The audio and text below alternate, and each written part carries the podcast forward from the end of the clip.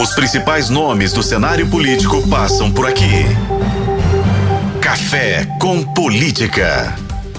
Que abre espaço hoje para economia. Nosso convidado aqui é o presidente da Federação das Indústrias do Estado de Minas Gerais, Flávio Roscoe, estaria aqui conosco presencialmente, mas teve um contratempo, mas gentilmente nos atende também na conexão aqui por vídeo.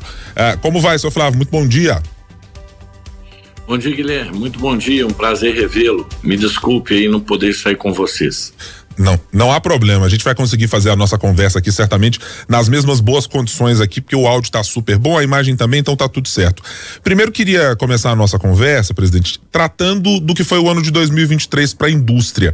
É, a gente tratou desse primeiro ano de governo federal com muitas perspectivas econômicas de projeção de mudanças, seja de reoneração, seja de novas tributações em setores que até então não estavam sendo tributados. De maneira geral, qual é o saldo que se tira para a indústria mineira do ano de 2023, eh, do ponto de vista das políticas públicas e de reoneração? Foi um ano bom? Foi um ano de ajuste da casa? Como é que o senhor o classifica? Olha, foi um ano muito difícil em que a gente entende que a necessidade né, de fazer arrecadar a qualquer custo para cobrir o déficit fiscal é, vai gerar um impacto enorme sobre os produtos e serviços industriais, principalmente, em função das últimas mudanças aí no final do ano, é, que oneraram, trouxeram insegurança jurídica, para mim um retrocesso, o Brasil deu alguns passos para trás. E de que maneira especificamente essa insegurança jurídica está se traduzindo, presidente?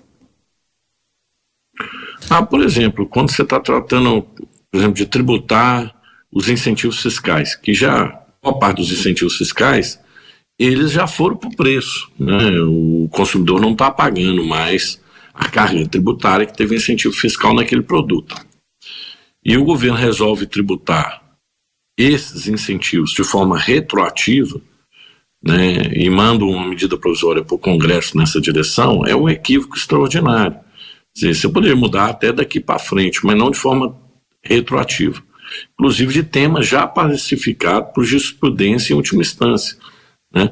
Então, é, gera uma insegurança muito é, grave na minha leitura.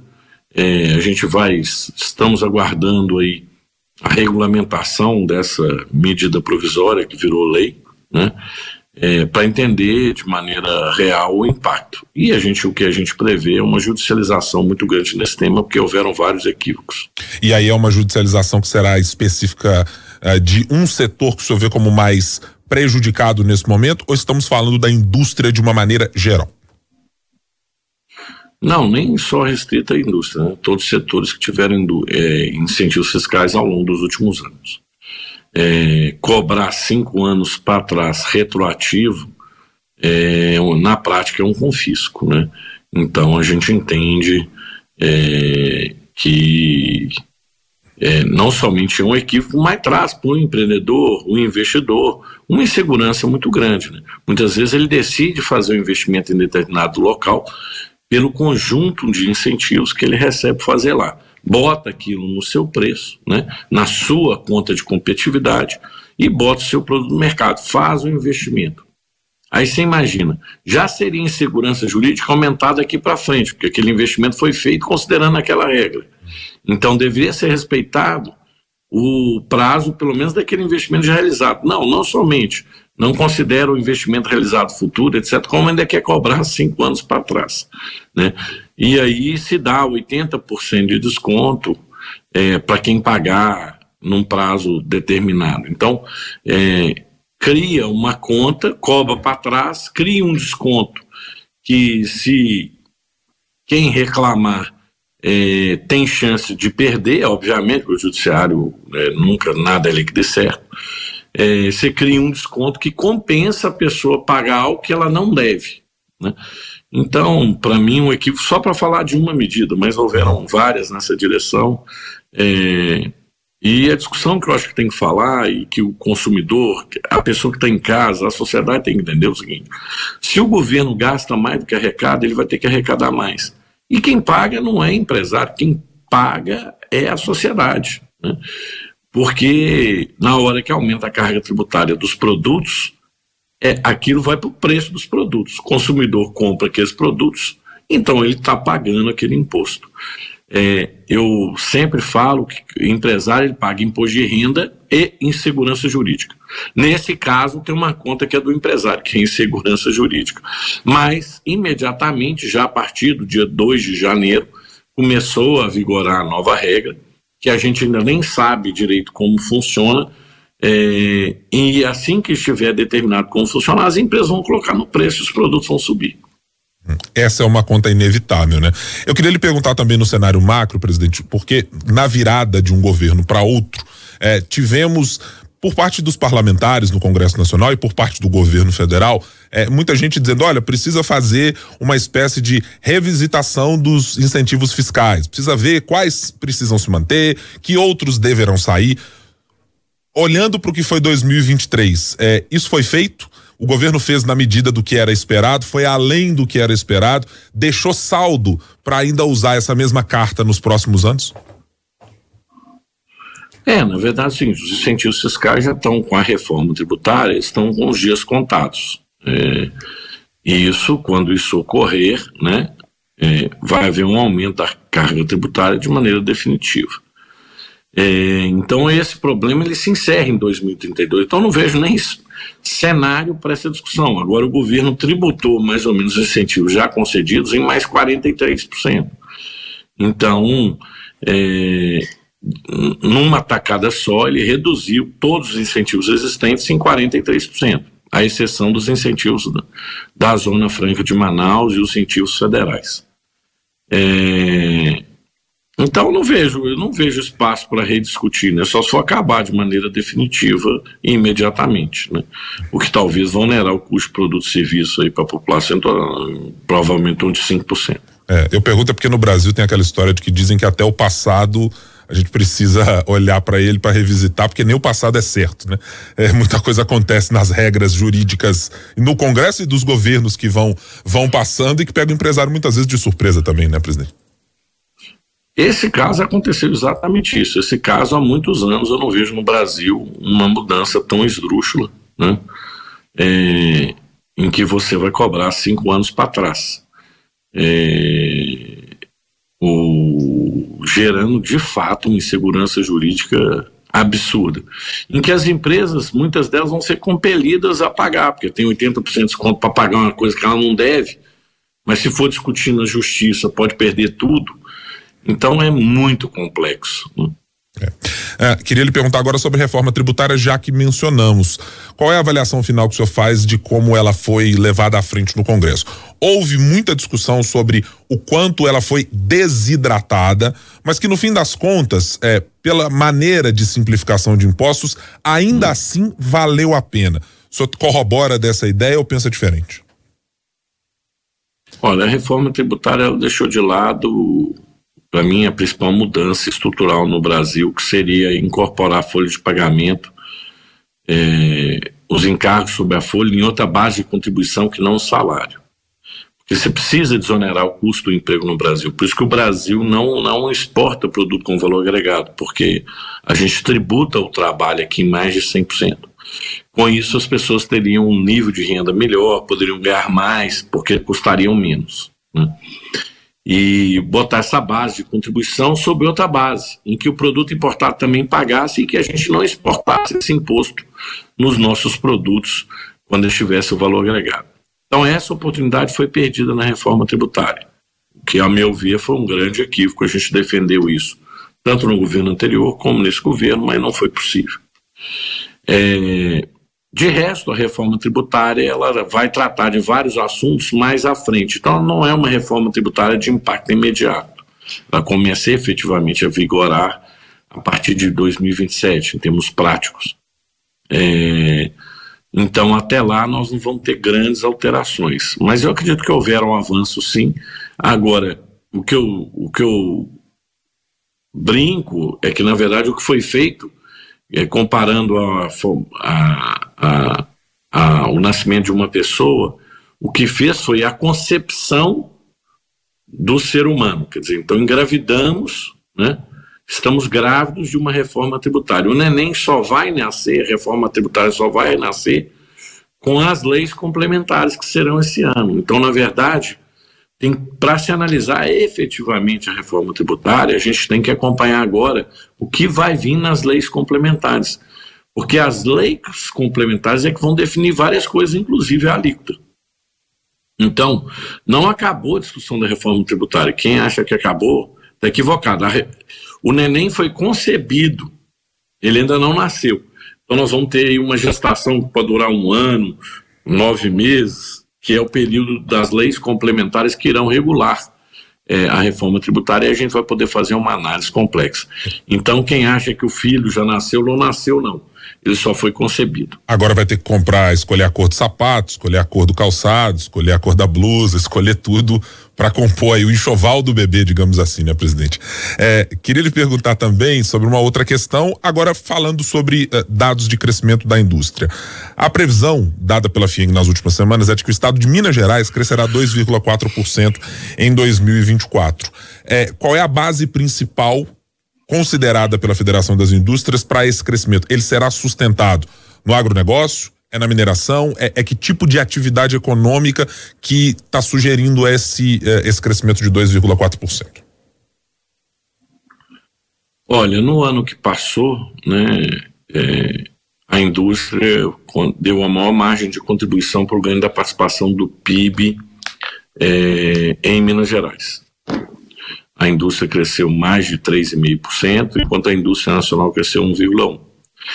Então, eu acredito que a indústria continua sendo um, um elemento forte nessa dinâmica de crescimento, fruto da política de atração de investimentos que o governo vem fazendo e da melhoria de ambiente de negócio, que a FIENG vem contribuindo muito e que o governo e a Assembleia vem trabalhando em conjunto para que isso ocorra. É, então, na verdade, a gente já vê é, o que uma como é que uma política bem sucedida, é, pública, é, já traz retorno para a sociedade. O Estado de Minas Gerais está com pleno emprego. É, nós temos uma dinâmica de crescimento maior que a média nacional já há vários anos consecutivos. E isso é muito relevante. É, a participação do PIB de Minas Gerais é, está na máxima histórica em relação à participação do PIB brasileiro. E eu acredito que para o ano que vem a gente deva ter os três setores contribuindo com o crescimento, tanto comércio e serviço, como indústria, como, como agricultura. E ainda um pouco a definir o desempenho da agricultura, porque ele depende aí da, das variações climáticas. Tivemos aí um início de período chuvoso muito seco, o que com certeza vai impactar aí é, o PIB do agronegócio. Nós vamos ter que aguardar para ver se as chuvas que vêm aí poderão corrigir esse fato. Onde ainda no governo Zema, o senhor faz elogios à, à, política pública aqui no estado de incentivo à indústria, mas onde o governo Zema ainda tem necessidade de, seja mudar algo no arcabouço jurídico, ou seja, prover incentivos, ou onde a FIENG gostaria que o governo atuasse que ainda não atuou nesse momento? É, em função da dificuldade de orçamento, não preciso falar, o grande gargalo de Minas é a infraestrutura, né? Nós temos deficiências aí em várias áreas de infraestrutura, a infraestrutura de Minas Gerais ficou envelhecida é, e ela, ela gera custos muito grandes para toda a indústria. Então, se tem um problema a ser endereçado aí nos próximos anos, com certeza é a recuperação da nossa infraestrutura. Isso é tanto para a indústria, mas também para todos os outros segmentos e para a própria população que utiliza essa infraestrutura no dia a dia. Então, se dá uma prioridade, é, com certeza ela é, na minha leitura, os investimentos de infraestrutura. A gente ouviu, presidente, de determinados, aliás, de vários deputados estaduais aqui, eh, ainda muitas reclamações em relação aos programas de concessão do governo do estado para as rodovias. De que muita gente, olha, já está cobrando pedágio, por enquanto a rodovia ainda não está duplicada. Esse problema ainda de conservação de estradas é um problema tão grande como tem sido vocalizado pelos parlamentares para a indústria também? É, o, as estradas são um grande gargalo de Minas, mas também há outras deficiências em outros modais logísticos. É, o sistema de, de concessão é o sistema, infelizmente, mais eficiente quando o Estado não consegue cumprir com seu papel. E, na verdade, tanto o Estado brasileiro como os, os estados, os entes estaduais, é, não vem gerindo bem. E o sistema que foi encontrado é o de concessão. Ele gera um duplo ônus para a sociedade, porque você paga os impostos, né, que tese deveriam ter investimentos em infraestrutura, e você paga também depois para o concessionário a tarifa. Então isso onera, mas é melhor do que não ter infraestrutura, melhor do que ter uma infraestrutura ruim. É, a discussão que eu acho que a sociedade, o tamanho do Estado, eu sou a favor de reduzir muito o Estado brasileiro, que é um Estado ineficiente, caro, e que custa muito caro para toda a sociedade, principalmente para aqueles é, com menor poder aquisitivo. E isso muitas vezes não é percebido.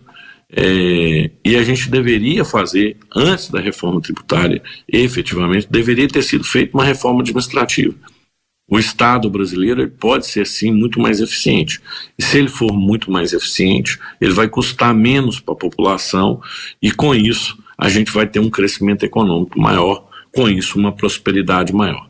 Essa é a discussão central, acho que a sociedade tem que firmar agora.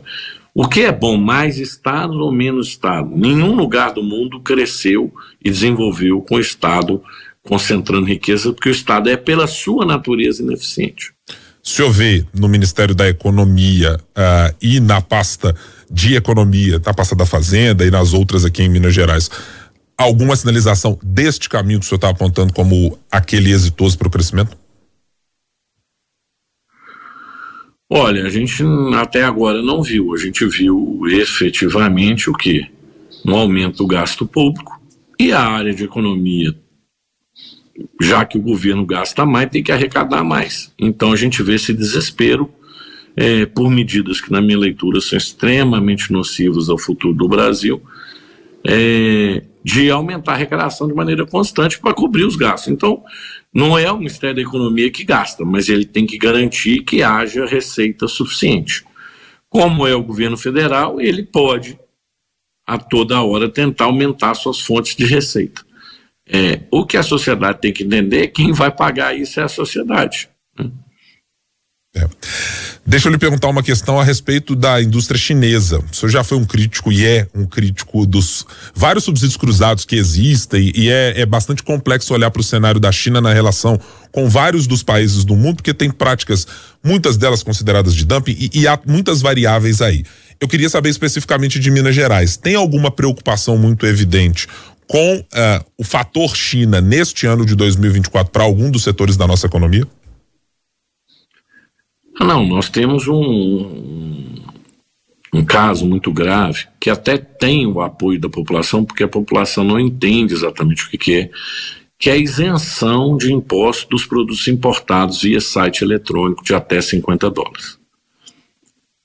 Esse fato, ele, a gente já deve ter um volume esse ano próximo de 200 bilhões de reais ou acima de 200 bilhões de reais é a previsão de vazamento do PIB. É equivalente a toda a renda distribuída no Bolsa Família. Então são 200 bilhões de reais que vão deixar de circular na economia brasileira, que vão deixar de arrecadar impostos aqui, para comprar produtos importados sem pagar tributos, que não pagam tributos, que chegam aqui competindo com o produto nacional, destruindo o emprego nacional, destruindo o comércio nacional, não é só a indústria, é o comércio também, né? matando os milhões de estabelecimentos de loja e varejo competindo de maneira desleal, porque se aqui os produtos têm 50%, 60% de carga tributária, o produto importado chega sem pagar carga tributária, utilizando um subterfúgio que existia quando de pessoa física para pessoa física mandar presente. É, as empresas fraudavam esse critério, o governo foi lá e regularizou isso. E hoje você tem uma situação atípica. Uma empresa brasileira, se exportar seu produto para o Paraguai, sem tributos e vender esse produto via site eletrônico de volta para o Brasil, ela não paga tributo. E aqui no Brasil ela paga tributo. Quer dizer, para ela vender no próprio país dela, ela paga tributo. Então, o chinês não paga tributo aqui no Brasil, ele só paga tributo na China. Quer dizer, ele vende no mercado local brasileiro sem pagar nenhum tributo o produto dele, nem importado aqui, gerando uma distorção competitiva e isso afeta todos os segmentos industriais e afeta também todo o varejo brasileiro e afeta toda a população, que vai começar a sentir o que, que acontece. A arrecadação não foi só aumento de gasto, não. Nesse quesito, houve perda de arrecadação. Aí o que, que você faz? Você tributa mais os brasileiros. Ou seja, cada dia que passa, o comércio eletrônico chinês vai ter uma parcela maior do mercado brasileiro, não deixando aqui sequer nenhum real. E o governo vai precisar de mais dinheiro que ele vai ter que tirar da população de outra maneira para pagar suas contas, porque cada dia que passa, menos empresas estarão aqui para pagar as contas que vão fechar, fruto do comércio eletrônico subsidiado, que na minha leitura é um grande equívoco, talvez o maior equívoco da história da República Brasileira. Flávio Rosco, presidente da Federação das Indústrias do Estado de Minas Gerais, muito obrigado por estar conosco aqui no Café com Política. Um ótimo ano de 2024, até a próxima. Eu que agradeço, Guilherme. Um grande abraço, viu?